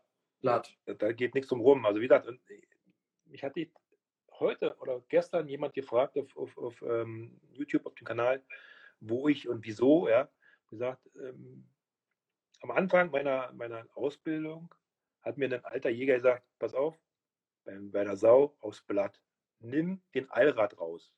Nimm den Allrad raus und du hast die Hälfte der Sache schon safe. Ja? ja. Weil A, da natürlich auch immer, wie sagen, das Leben liegt. Mhm. Und das zweite sozusagen, sie sich einfach nicht mehr so schnell fortbewegen können. Ja? Mhm. Aufs Blatt rauf sozusagen, die 3006 geht durch. Ähm, die Vorderläufe sind in den meisten Fällen dann auch ähm, ja, das Risiko ist natürlich immer denn da, Fleisch ent, zu entwerten, aber besser ja. als wenn die Sau noch irgendwie 100 Meter oder 200 Meter geht und ich gar nicht finde, ja. ja. Insofern ist für mich natürlich in erster Linie natürlich die schnelle ähm, Tötung äh, wichtig ne? ja. und äh, da muss halt wirklich ein sauber Blatt für mich ein, ein Möglichkeit. Ja. Okay, finde ich gut. Ähm, jetzt ist es ja auch hier eine Folge, die wir auch für angehende oder frisch gebackene Jungjägerinnen und Jungjäger ähm, aufnehmen. Deswegen würde ich auch gerne nochmal erwähnen. Ähm, lasst euch nicht dazu hinreißen, irgendwelche Schüsse aufs Haupt zu vollziehen. Äh, das bringt nur Leid. Ähm, man kann gerne mal bei Google eingeben, äh, Sau-Skelett oder Sauorgane. Da sieht man, wie die Wirbelsäule verläuft. Und da sieht man eigentlich, was am Haupt äh, überhaupt eine tödliche Trefferquelle wäre. Und die ist verschwindend gering, weil wenn du das, sage ich mal, das Gehirn treffen willst, da ist, das ist vielleicht so und der Rest ist so viel, wo eigentlich keine richtige Tötungswirkung hat. Und das Leid, was man dadurch provoziert, wenn man gegebenenfalls den Unterkiefer wegschießt, das ist ja, also sollte man auf keinen Fall machen. Und es gibt ja vor allen Dingen auch ähm, diese Theorie, dass eben Schüsse auf den Träger oder aufs Haupt ähm, dazu führen, dass eben der Wildkörper nicht ausbluten kann und dann auch das Wildbret einen eisenhaltigen Geschmack hat, weil einfach noch viel Blut in der Muskulatur ist. Und da hat man auch nichts gewonnen bezüglich Wildbrettentwertung. Wenn dann das ganze Fleisch nach, nach Nasenbluten schmeckt, keine Ahnung. also deswegen, lasst den Quatsch. Ähm, eine Nachsuche ist nie was Schönes, ja. Ich hatte selbst natürlich auch schon mal eine Nachsuche. Ähm, das passiert jedem irgendwann mal. Und ähm, es beschäftigt euch. Ihr liegt abends im Bett und denkt, Mensch, was habe ich denn da falsch gemacht? Oder hätte ich doch lieber ein bisschen besser aufgepasst, keine Ahnung. Ähm, ladet euch diese Last nicht aufs Gewissen. Deswegen lasst den Quatsch mit irgendwelchen Schüssen aufs Haupt, sondern sauber aufs Blatt, auf die Kammer und dann habt ihr auch kein Problem damit. Ähm, jetzt kann es nichtsdestotrotz immer mal passieren. Auch äh, ich hatte schon mal eine Sau, da habe ich einen sauberen Herztreffer gelandet, die ist noch 20 Meter gegangen. Also da muss man echt sagen, ähm, ist schon beeindruckend, wie schussfest die sind. Ähm, was machst du, wenn du jetzt eine Sau aus dem Blickfeld verlierst, aber das Gefühl hast, du bist gut abgekommen? Wie lange wartest du, bis du tatsächlich dann zum Bergen übergehst? Also letzten Endes muss man ja sagen, soll man ja warten, damit die anderen ja, Rottenmitglieder das nicht mitbekommen. Ja, mhm. Die Verbindung Schuss und Tod eines Mitgliedes. Und wenn ich jetzt aber realistisch betrachtet mal so schaue durch meine Wärmebildkamera, wie schnell denn wirklich die Bühne leer ist, leer im. Sinne von nimmer wiedersehen, ja, mhm. dann ist das meistens äh, eine Sache von maximal zwei Minuten. Ja, dann ist mhm. keine Sau mehr irgendwo ansatzweise in der Nähe und nimmt mich wahr, wenn ich da irgendwo schaue. Nichtsdestotrotz mache ich dann so, dass ich ganz in Ruhe die Sachen zusammenpacke. Ja, ähm, also sprich, entnehme das Magazin, entlade die ganze Waffe, ja, schulter mir wieder die Sache, dann mach mir den Zielstock zusammen, mach den kleinen, ähm, suche meine Taschenlampe raus. Ne, ganz klar, da, da stehen wir dann in Ruhe halt machen kann. Was meistens dann irgendwie, ja, so zehn Minuten dauert. Und dann schaue ich halt immer wieder zwischendurch sagen, ist noch irgendwelches Wild in der Nähe. Mhm. Ja? Und das kann man ja mit der Wärmebildkamera super sehen halt. Und wenn ich da wirklich fünf, zehn Minuten lang nichts getan hat, dann kann ich auch an den Wildkörper rantreten. Dann spricht ja. nichts dagegen. Weil er wirklich, wer soll da sein, der eine Beziehung oder. Mhm. Na, wenn die jetzt aber noch gegangen ist, natürlich, klar, und ich die nicht gleich irgendwie orten kann, dann natürlich klar, Anschluss gucken. Ne? In der Regel ist man sich eigentlich ziemlich sicher, dass man gut abgekommen ist. Und dann weiß man, die Sau liegt. Ja, mhm. Gerade auch mit diesem Wärmebildtechnik verblende ich mich nicht. Ja, also ich sehe durch mein Dipol sozusagen super den Treffer, den Schuss und danach sozusagen, wie sich die, die Rotte verhält. Das heißt, ich habe da gar keinen Blendeffekt und kann irgendwie zwei, drei Sekunden lang nicht sehen. Das passiert da gar nicht. Ja? Mhm. Kann ja super mitverfolgen, wo ist sie denn überhaupt blank, ne? um dann nachträglich irgendwie sechs, sieben Minuten später halt hinzugehen und zu schauen, okay, ah, im Regelfall sieht man dann natürlich auch schon weit strahlend den weißen Körper sehen und sagt, okay, da ist er und dann hat sich das schon erledigt, ja. Also da eine Nachsuche produziert eigentlich noch nie. Nein. Okay. Das weiße Strahlen kennt, glaube ich, jeder. Ja. Wenn dann irgendwie die Sau doch nicht im Blickfeld liegt, dann so, oh Gott, ich bin noch gut abgekommen. Dann guckst du rein und so, Halleluja. Ja, genau. äh, gut, ähm, was sind denn so Dinge, wo du sagst, auf der, bei der nächtlichen Pirsch, was sind so No-Gos?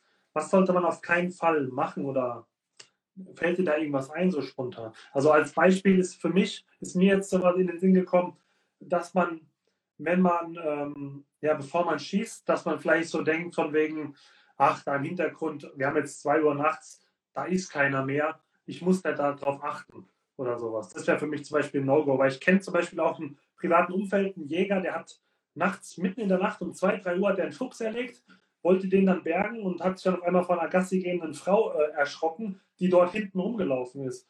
Also dieses, dieses egal, da kann nichts sein um die Uhrzeit, das wäre, sage ich mal, so eine Art No-Go, sage ich mal. Ja, ja, also sich da sicher zu fühlen irgendwo, dass da äh, niemand ist, geht gar nicht. Also ich habe auch schon Leute wirklich die tiefste Nacht bei mir mit dem Hund sozusagen Gassi gehen sehen, ja. Mhm. Der der Meinung ist, er, er könne das machen und ich müsse ja ansprechen. Ich sage, ja, das mag ja sein, aber wenn ich 300, 500 Meter weit entfernt bin, du dich nicht bemerkbar machst mit irgendeiner Taschenlampe oder was, ich sage, dann äh, ich jetzt einen, sag ich mal, keine Wärmebildtechnik hätte ja. ja und äh, in die Richtung sozusagen einen Schuss abgebe, durch den Wildkörper hindurch, im besten Fall noch, äh, gesagt, das will ich nicht haben. Ja? Also ich sage, ja. tun wir mit in die Fallen und äh, das ist eine. Ähm, No-Go an sich für mich ein Stück weit ist letzten Endes äh, Handy. Handy hat da nichts zu suchen. Ja. Ein Handy, Ja, ich sag, ich, ja, ich lasse das im Auto. Okay.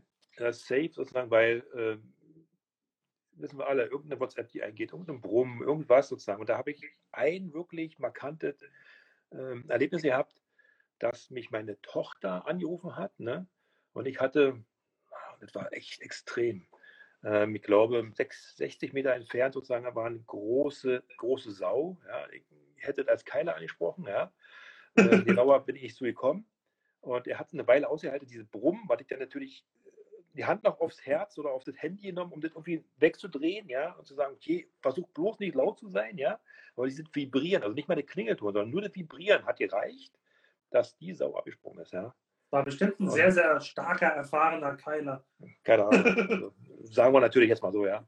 Ja. Aber das ist eine Sache, wo ich sage, da würde ich darauf verzichten, weil auch extrem ablenkt. Man ist ein Stück weit nie 100% bei der Sache, Mhm. sondern immer mit, hier kann was kommen, da ist was, brummt das was, was ist das jetzt, ja. Da lässt man sich so leicht von ablenken. Auch bei Drückjagden finde ich das ja. ziemlich ähm, ja, schwierig sozusagen, da permanent mit dem Handy Abfragen zu machen am Nachbar, ist da jetzt was gekommen, ist bei dir was gekommen, ist bei mir was Mhm. gekommen. Und in dem Moment sozusagen, wo denn zwei Sekunden später die Sau auf, auf, auf der Bühne steht, bin ich nicht parat, weil ich da irgendwo versuche, irgendwas einzutippen. Ja, also ja, ja. finde ich sehr, sehr schwierig, muss ich sagen, mit dem Handy. Mhm.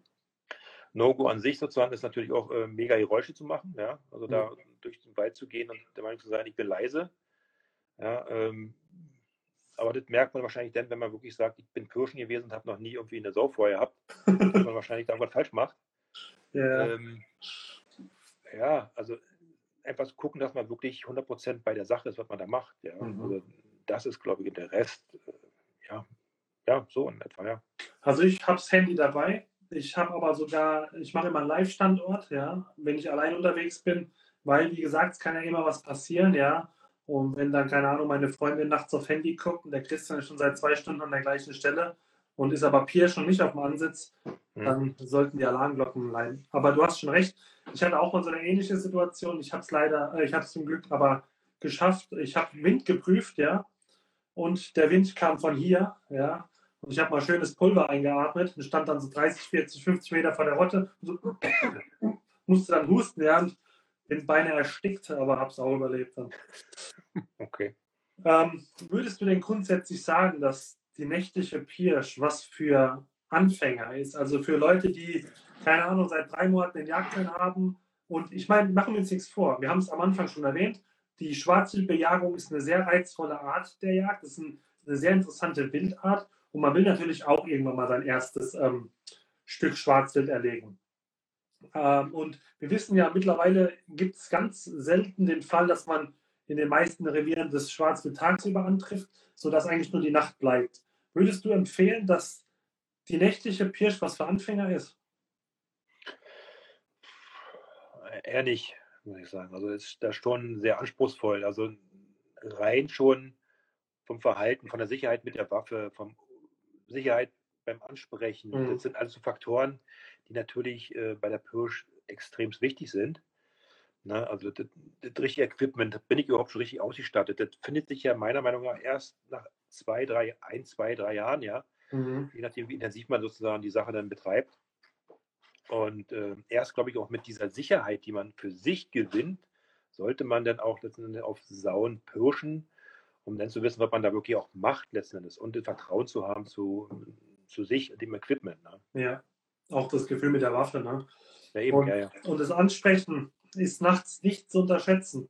Ich habe es vor einigen Wochen schon mal erwähnt. Ich bin mal einem Keiler nachgepirscht und habe innerlich schon so die, die Waffen ausgekocht, weil ich dachte, das ist mein Lebenskeiler. Das war aber nichts, das war 20 Kilo. Also man verschätzt sich da manchmal extrem. Und wenn man diese Erfahrung nicht hat ja, und diese über, über mehrere Monate, Jahre aufbaut, dann ist es äh, schwierig. Und da kann dann auch mal das eine oder andere Ungünstige passieren. Ähm, jetzt, was wollte ich sagen? Dann habe ich es vergessen. Ach so, ja, Equipment, genau. Ich habe zwar in den nächsten Wochen mit dem Fabian von jagdfuchs.de habe ich geplant, ebenfalls einen Livestream zu machen, ja um cool. einfach mal mit einem Fachmann darüber zu sprechen, äh, was sind die Vor- und Nachteile von einer Wärmebildkamera, von einem Nachtsichtgerät und jeweils auch von den Vorsatzvarianten. Äh, Nichtsdestotrotz, ähm, was siehst du, wo sind die Vorteile bei der Wärmebildtechnik? Weil du nutzt die ja, man sieht es ja in deinen Videos immer wieder. Was würdest du sagen, was sind die Vorteile äh, von der Wärmebildtechnik gegenüber der Nachtsichttechnik? Ähm, ganz klar, ist ein Stück weit A, ist es denn erlaubt oder nicht erlaubt? Ne? Mhm. Bei den Nachtsichtgeräten ist natürlich die Eingrenzung mit dem äh, IR-Strahler. Ne? Mhm. Also da bedeutet natürlich, dass oftmals ich die Nachttechnik einsetzen möchte, aber das auch nicht letzten Endes hergibt, weil eben Restlicht nicht da ist. Ne? Mhm. Und sobald ich versuche, eben äh, mit dem IR-Strahler nachzuhelfen, bewege ich mich da in, in, in, in ja, in verbotenen Gebieten. Ne? Mhm. Das machte für mich schon letzten Endes überhaupt nicht interessant, weil letzten Endes ja Zeiten ausspart, in denen ich letzten Endes pirschen kann. Ne? Mhm. Ähm, für mich ein Nachteil dieser Nachtsichttechnik ist ähm, die Entfernung, die ich wahrnehmen kann. Ja? Also mit dem Nachtsichtgerät, soweit ich das weiß, kann ich keine 1000 Meter gucken. Ja, das funktioniert ja. nicht, kriegt nicht hin. Ne?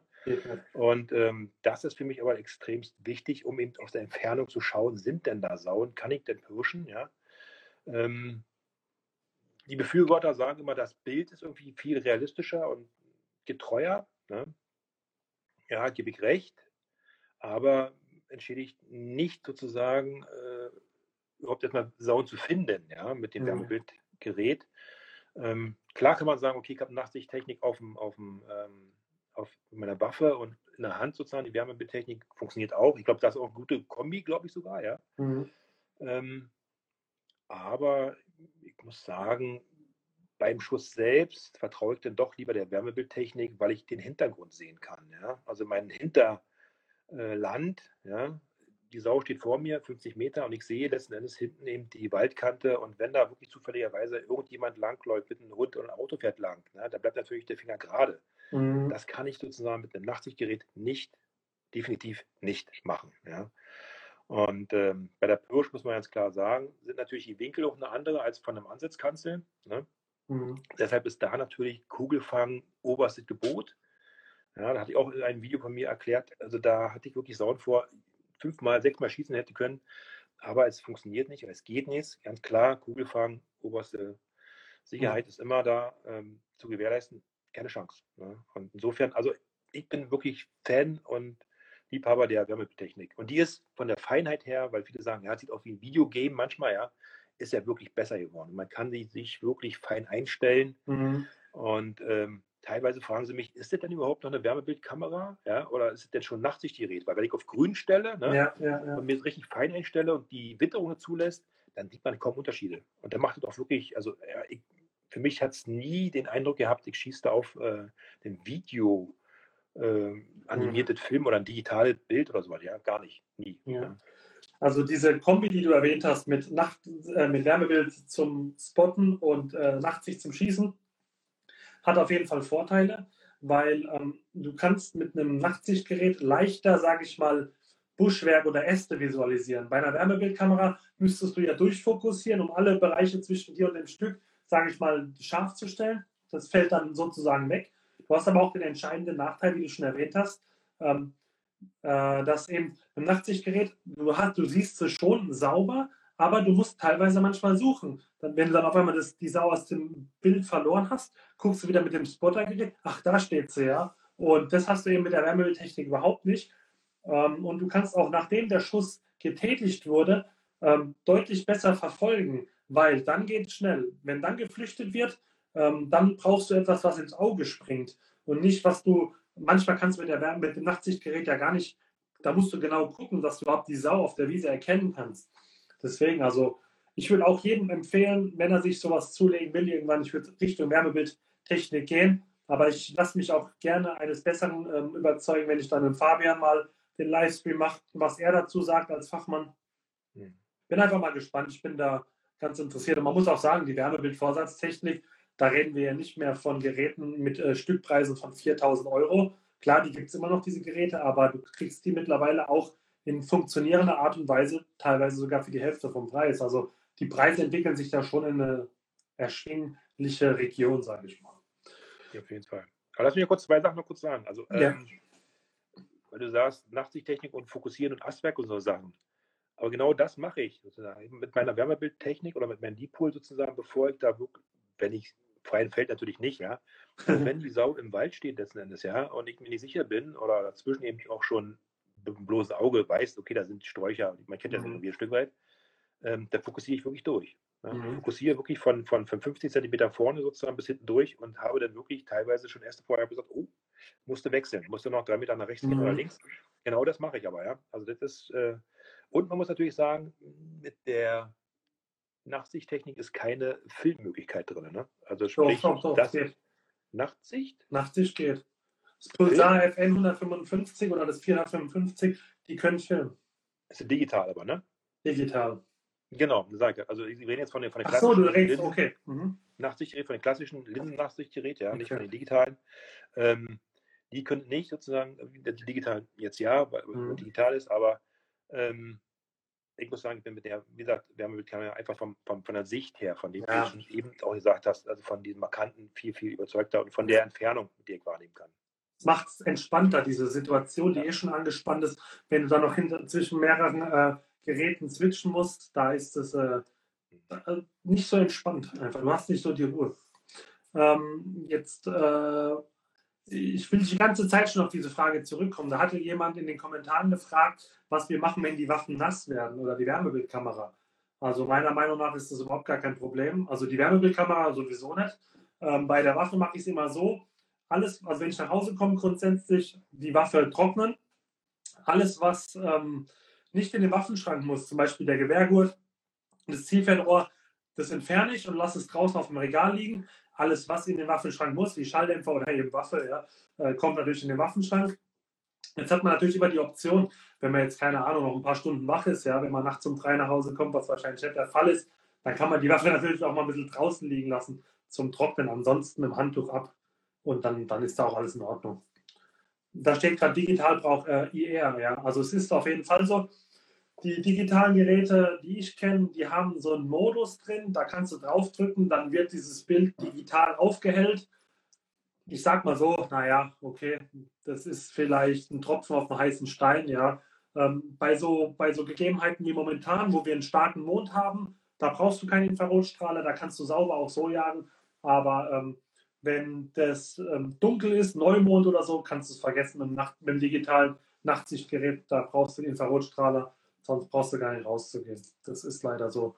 Deswegen, ich würde es jedem empfehlen, genau wie der Chris gesagt hat, Wärmebildvorsatz ist meiner Meinung nach der richtige Weg. Du bist 100% legal unterwegs und du hast diverse Vorteile und die Preise geben sich auch nicht mehr viel. So, ähm, jetzt hatte vorab, hatte mir jemand eine Frage gestellt, ähm, ob wir schon mal angenommen wurden von Schwarzwild auf der nächtlichen Pirsch. Also mir persönlich ist es noch nicht passiert. Wir hatten mal, also ein Jagdkollege von mir, der hat mal eine Sau erlegt. Der Rest der Rotte ist genau in seine Richtung ähm, geflüchtet, hat ihn unglücklicherweise umgerannt, sodass er halt dann ein paar Tage schlecht laufen konnte. Was jetzt meiner Meinung nach aber nicht dieses klassische Annehmen ist, so nach dem Motto sich stellen und kampfbereit sein, sondern es war einfach so, du stehst im Weg und ich renne dich um. Ich persönlich noch nie. Wie sieht es bei dir aus? Ähm, ich hatte eine Begebenheit, nach der ich mir dann sofort die Saunhose geschubst, geholt habe, ja. ja.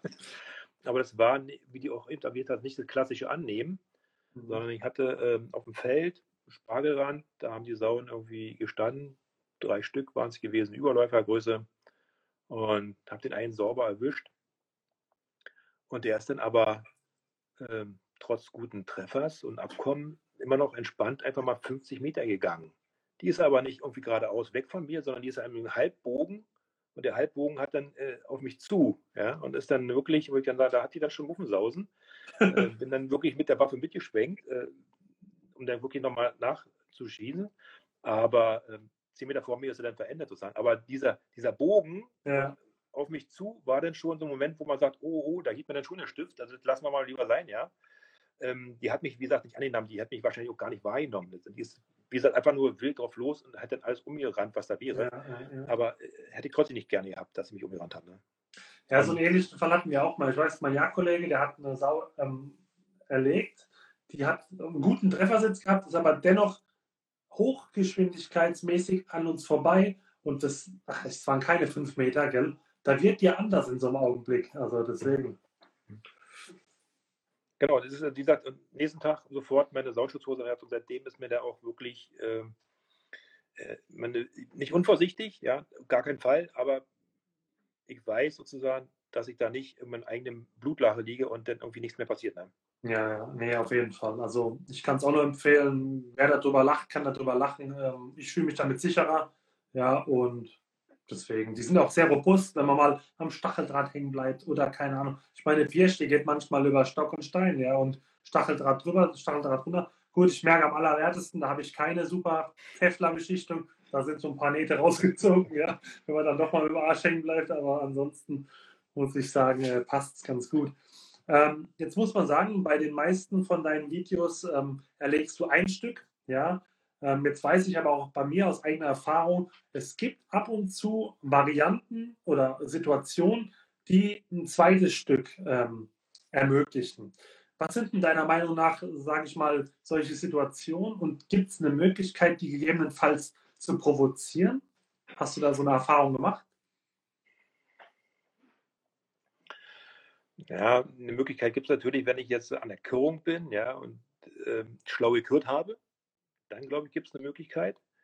Ähm, da kann man nämlich, wenn man alles auf einen Haufen packt, ja, dann ist natürlich, äh, dann stehen sie auch alle sehr im Pulk, was sehr unsinnig ist, glaube ich. Ja, ja, ja. ja. Wenn ich aber die, die Körung an sich oder die Bestückung der Körung sehr streue und im besten Fall noch eine recht weit links oder rechts von mir lege, ja, also nochmal noch mal wirklich extrem mal so 50 Meter weiter weg, ja, Mhm. Ähm, dann gibt es eine Möglichkeit vom Ansatz aus zu sagen, okay, die Sau, die sich da vielleicht aufhält, 15 Meter weiter weg, ja, die nehme ich zuerst aufs Korn, wenn es dann ein passendes Stück ist, ne? Ähm, weil wenn die zuerst fällt, dann kriegen die anderen das teilweise den Pulk gar nicht mit, wenn sie sozusagen am Brechen sind und am Fressen, ja. Da gibt es eine Möglichkeit. Und ansonsten auf den Feldern oder so, da muss man eigentlich dann äh, nur darauf hoffen, ähm, dass wenn das erste Stück gefallen ist, ja, die Sauen flüchten, dass sie dann, legen irgendwann einen Stop ein. Die legen immer einen Stop ein danach, ja. Genau. Dass der Stop letzten Endes ein Stück weit vielleicht um einen herum ist und nicht von einem weg. Ne? Dann habe ich die Möglichkeit, durchaus, wie gesagt, wenn so einen Halbkreis drehen oder nach 20 Meter schon stoppen, da nochmal, wenn ein Stück wieder passend steht, nochmal mitzunehmen. Ja? Mhm. Ähm, das ist die Möglichkeit.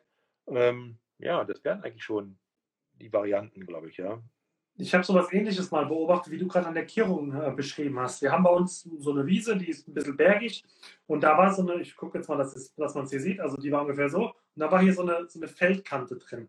Und eine Sau stand unten an der Feldkante und der Rest der Rotte stand oben. Und ich habe die Sau erlegt, die unterhalb dieser Feldkante stand. Und die lag wirklich im Knall, die hat nicht geschlägelt und die war vor allen Dingen aus dem Blickfeld von den anderen Sauen. Die haben natürlich kurz gesichert, haben sie gedacht, was ist denn hier los? Aber als sie sich halt umgeschaut haben, haben die nicht gesehen, dass da was liegt. Und ich konnte ganz sauber repetieren, konnte in Ruhe gucken und konnte noch ein zweites Stück erlegen. Und das hat mir so gezeigt, wenn die, also die, die merken zum, ersten, zum einen durch den Schussknall, okay, hier passiert gerade was, dann werden die die Umgebung scannen. Und wenn die dann sehen, da liegt jemand, ja, dann wird es gefährlich, dann verbinden die die Gefahr. Ansonsten ist es vielleicht so wie eine Autotür, die knallt oder sowas. Also das ist immer sowas, wo ich beobachtet habe, also wenn die nicht direkt das Stück sehen, was äh, erlegt wurde, dann ist das schon mal ein gutes Zeichen. Dann habe ich mal die Beobachtung gemacht, ähm, je nach Gegebenheit. Wenn man jetzt auf einem riesigen Feld ist, dann wird es nicht klappen. Aber wenn man zum Beispiel in einem Bereich ist, ähm, in der Nähe vom Wald oder eine sehr bergige Geografie und man erlegt ein Stück aus der Mitte der Rotte, ja so natürlich, dass es auch frei steht, ist ja ganz klar, so keine, kein Stück im Hintergrund, dann kann es manchmal sein, dass man die Rotte sprengt. Das heißt, der eine Teil flüchtet nach links und der andere Teil flüchtet nach rechts. Und irgendein Teil der beiden sucht irgendwann den Anschluss zum anderen Teil. Und wir hatten das teilweise schon, dass uns das gar nicht so bewusst war, weil die beiden Teile waren, sage ich mal, aus dem Blickfeld. Wir dachten, alles klar, äh, wo ist denn meine Patronenhülse? Dann mit so geleuchtet, ja, und die gesucht und gesucht und, und voll laut geredet, so, ja, so halt, wie man halt so normal nach sowas ist. Und äh, dann gucke ich wieder hoch, auf einmal sehe ich, wie der zweite Teil zurückkommt. Ja, und das sind auch so Momente, wo man vielleicht mal darauf achten sollte, ähm, wenn, wenn, wenn sich eine Rotte trennt. Irgendein Teil geht meistens wieder an der Stelle vorbei, um den Paar zu suchen. Ähm, ist genau sozusagen ähm, Thema in meinem nächsten Video, das heißt Thema. Ähm, mein nächstes Video, was ich hochladen werde, drei Sauen in zwei Minuten auf der Erde. Ja? Okay. Und da ist genau das der Fall. Ja. Ähm, eine Sauer legt, die sind abgegangen, während die Sauen weggehen, nochmal eine mitge Mhm. mitgenommen ja, auf der Flucht. Und dann haben sie sich getrennt. Ne? Die Bachen und ein paar Frischlinge auf die Seite und der Rest der Frischlinge auf die andere Seite vom Feld oder vom Mhm. Weg. Und genau das ist dann gewesen. Ich habe auch gar nicht weiter gedacht.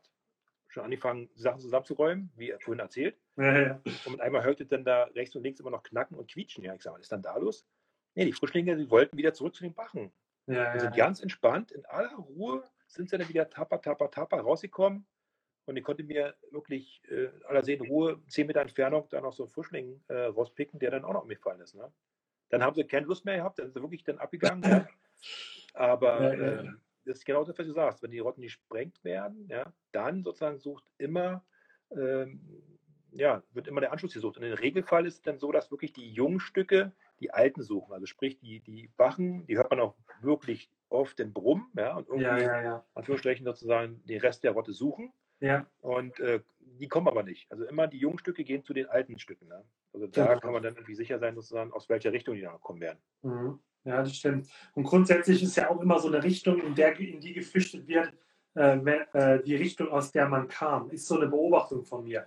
Passt nicht immer, aber zu einem ziemlich hohen Prozentsatz. Weil man vielleicht weiß, okay, da war vorher noch keine Gefahr, beziehungsweise da wohnen wir, keine Ahnung, was weiß ich. Ähm, ja, okay, interessant auf jeden Fall, dass du das genauso bestätigst. Ähm, ansonsten bin ich mit meinem Fragenkatalog auch schon durch. Hast du noch irgendwas, was du erwähnen möchtest, was ich vielleicht vergessen habe oder wunschlos Ja, also, selbst wenn, sozusagen, können wir das ja noch gerne wiederholen. Also macht mir ja Spaß. Also Ja, ja, ja. verkehrt hier mal so ein bisschen, weil ich glaube, es ist wahrscheinlich auch entspannter für die Leute, einen Podcast zu haben, der vielleicht irgendwie nur ein Stündchen geht. Dann darf man vielleicht zwei, drei, als einen, der drei Stunden geht, glaube ich. Ja, da Das glaube ich. vielleicht auch nicht unbedingt immer die Fall. ja. Ja. Ähm, ich denke, wir belassen es ähm, dabei und schauen dann vielleicht ein nächstes Mal in einem halben Jahr nochmal oder einem Jahr, keine Ahnung, wie uns sozusagen der, äh, die Fragen oder die Sachen nochmal irgendwie drücken. ja, Und ja, dann lass uns mal schauen. Wir wollten es auch mal jetzt in der nächsten Zeit mal kennenlernen, also sprich die, die, die Hände schütteln. genau. So Ähm, sieht's aus. Dass wir dann die Community hier mitnehmen und mal gucken, sozusagen, was die, die dann dazu sagen, wenn zwei von uns hier irgendwie mal unterwegs sind. Jetzt schreibt gerade noch jemand, wie hoch sind eure Strecken im Jahr? Sowas verrät man nicht. Sie sind aber sehr gut, würde ich sagen. Also, Äh, Meine, meine Strecke war letztes Jahr mh, 30, 30 Sauen, 30, ja. So an dem 30 ja, ich habe ein bisschen weniger. Ich glaube, ich war 22, ich persönlich letztes Jahr. Ja, dieses Jahr war ein bisschen weniger auch bei mir. Letztes Aber- Jahr war wirklich gut. Dieses Mhm. Jahr war, war bei weitem auch nicht so. Dann dieses Jahr sind wir irgendwie bei oh, zwischen 15, also ja, 15, 16, 16 Stück. Aber ich habe dieses Jahr schon zwei Stück. Also diesen Januar. Ich, ich, ich war noch nicht draußen gewesen, muss ich ehrlich sagen. okay. Ähm, jetzt hat gerade einer geschrieben, ich hätte noch eine Frage an euch. Gerne her damit. Dafür sind wir auch da.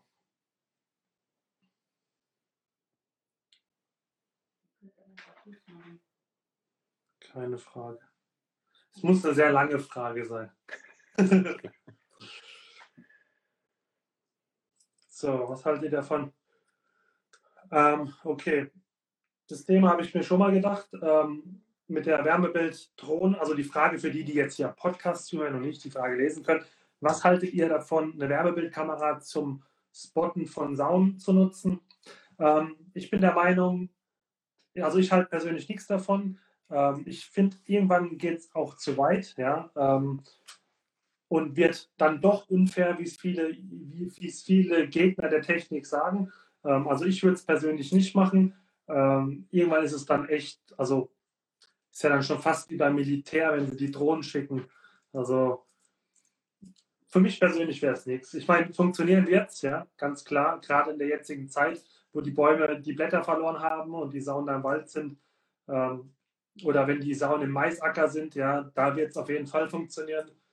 Aber ich persönlich bin jetzt kein Freund davon. Ich würde es auch nicht machen.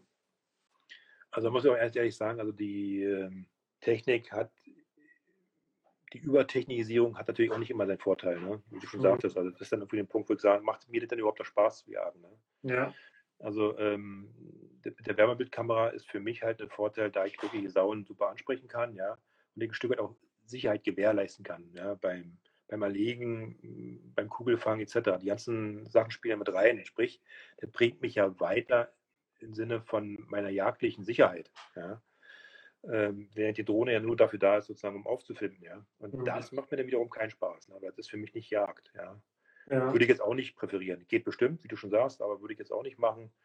Weil letzten Endes äh, ein Stück weit wirklich dann doch die Sauen ihre Chance zu geben und die haben sie. Die haben, die haben Klar, zeigen sie bei, bei, bei, ist ja auch so, dass, wie gesagt, bei den Videos natürlich oftmals natürlich die Erfolge gezeigt werden, ja. Mhm. Äh, die ganzen äh, Male sozusagen, die ich draußen bin, wo es nicht klappt, sozusagen, äh, die stehen ja. oft gar nicht zur Debatte. Ne? Das ist Aber eine, gibt es genauso viel. Ne? Das heißt, öfter sozusagen, als dass man Erfolg hat. Ja. Das ist eine sehr, sehr wichtige Info nochmal. Ähm, nochmal an alle, ja. Das ist nicht so, dass man wirklich permanent Zaun schießt, ja wie, wie er schon gerade gesagt hat, ich gehe ständig nach Hause. Ich habe sie dann vielleicht im Anblick gehabt, aber bin einfach nicht rangekommen oder die haben rechtzeitig die Flucht äh, ergriffen. Also es ist nicht so, dass nur weil man dann, keine Ahnung, äh, sage ich mal, solche Videos bei YouTube hochlädt, dass es auch permanent so ist. So ist es nicht. Also genau. das ist, ähm, wie du schon sagst, man, wenn man jetzt ständig Videos hochladen würde, wie nichts geht, dann würde sich ja auch keiner mehr angucken. da sind wir alle Fachmänner drin, wenn nichts geht. Ja. Gut. Ähm, ansonsten werde ich natürlich dem Chris seinen YouTube-Kanal, wenn ich den Podcast bei Spotify und Amazon Music hochlade, natürlich verlinken. Schaut euch gerne mal so in den Videos an, gerade wenn ihr vielleicht noch nicht so die Erfahrung habt, dann seht ihr mal wirklich, was geht ab ähm, draußen nachts und ihr bekommt einen sehr guten Eindruck, ähm, wie so eine Pirsch abläuft. Ja, ansonsten, da schreibt jetzt hier noch jemand, ey, ich wollte gerade Schluss machen. was glaubt ihr, wie sich das Schwarzwild in Zukunft bei steigender Wolfpopulation entwickeln wird? schwierig. Also da habe ich keine Erfahrung. Ich meine, wir hatten vor drei Jahren den Wolf bei uns im Revier einmal, aber ich kann jetzt nicht von fundierter Erfahrung sprechen. Aber der Chris hat sich gerade gemeldet und hat was zu sagen. Ja, ich habe die Erfahrung. wir haben den Wolf nämlich permanent da bei uns. Okay. Ähm, Brandenburg, wo wir hier sind, ne? das ist ein schönes ähm, Wolfsland geworden. Okay. Fühlen sie sich heimisch. Ne? Und äh, man muss ganz klar sagen, dass sich das Schwarzwild dahingehend entwickelt, dass es nicht oder noch unstetiger wird. Ne? Äh, war nicht nur sozusagen das Schwarzwild, sondern jegliches Wild.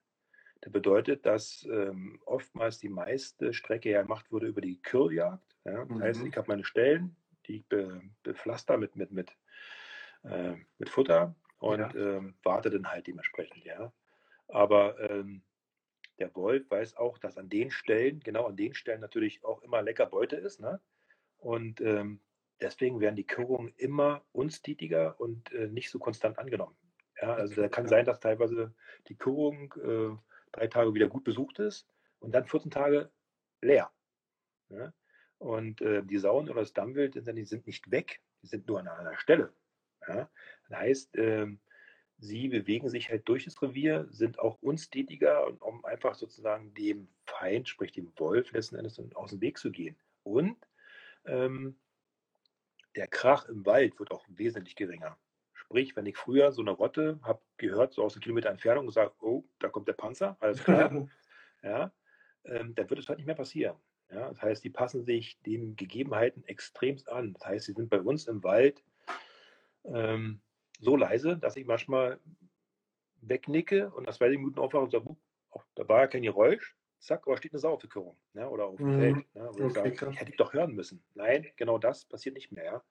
Und auch die Kommunikation untereinander ist nicht mehr so, so üppig, weil an jeder Zeit sozusagen der Wolf irgendwie an der Seite stehen kann. Ne? Und das macht.